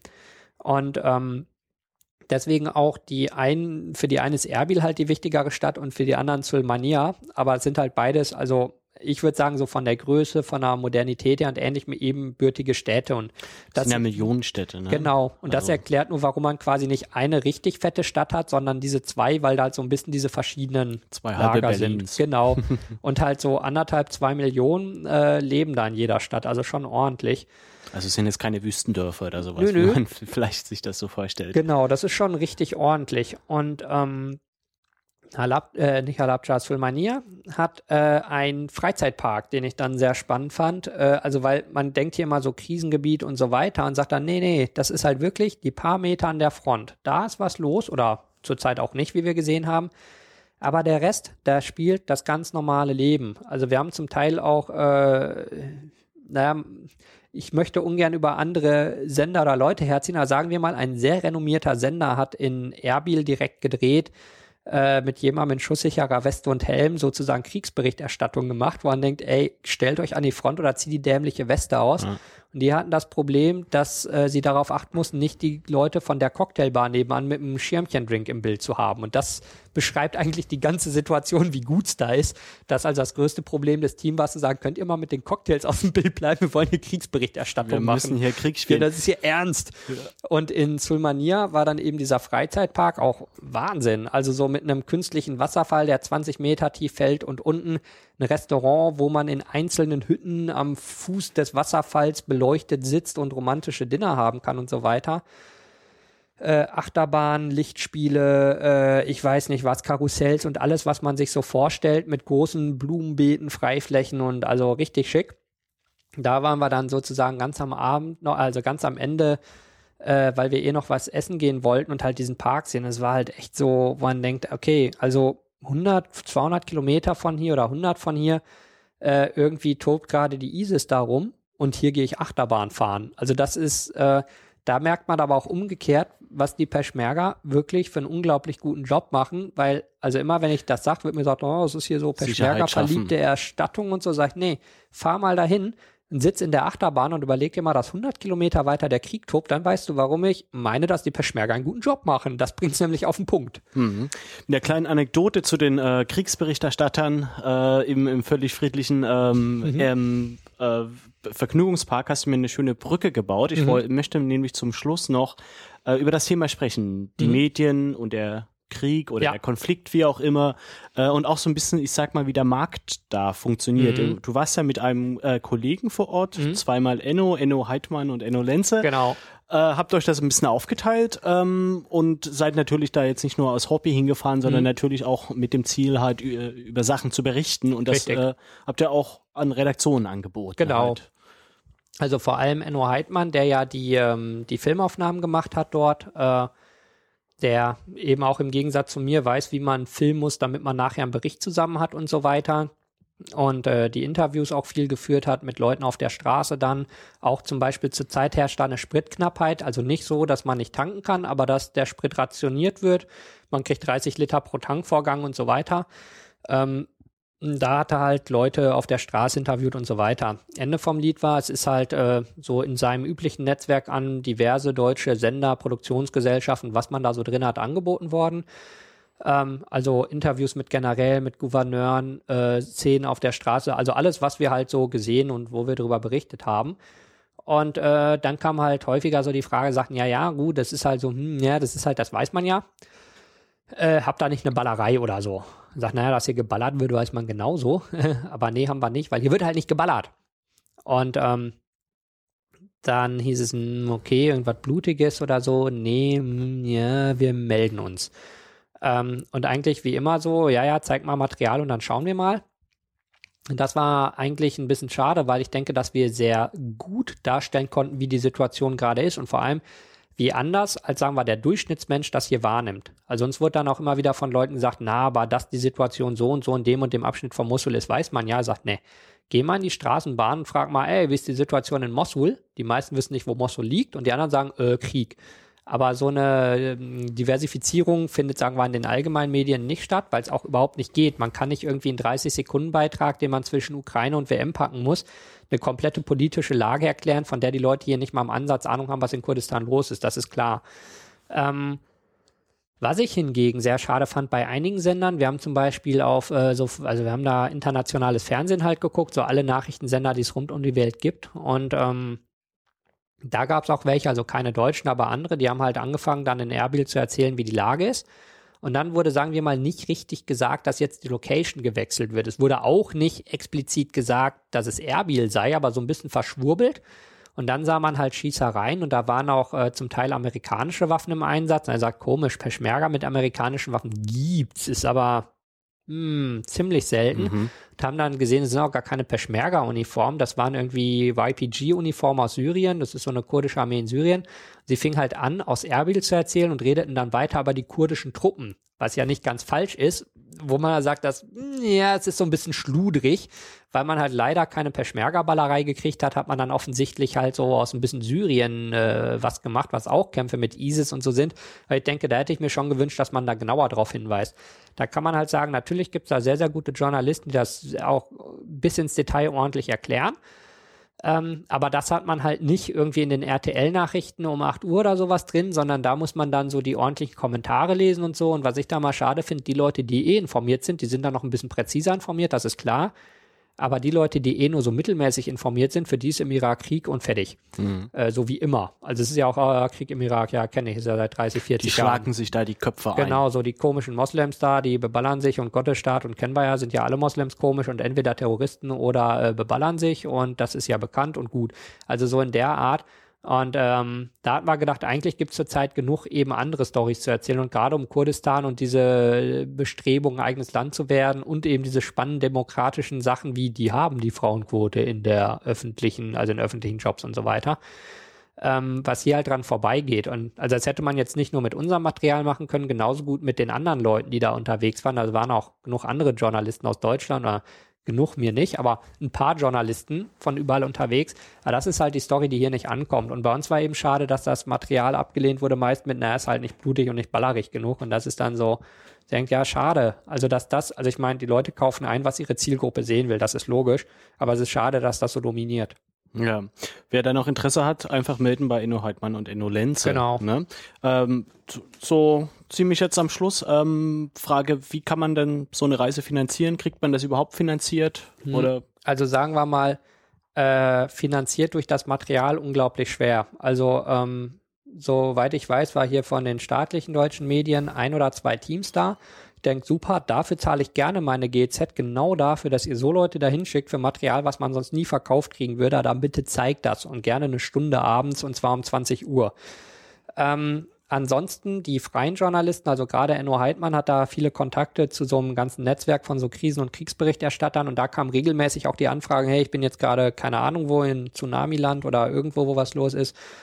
Ähm, lohnt sich rüberzukommen. Also zum einen gibt es da eine Story und wenn ja, ist der Markt quasi groß genug, dass es sich lohnt, dass ich auch noch rüberkomme. Und da musste er leider mal sagen, nö, äh, bleib wo du bist oder dreh Hundewelpen.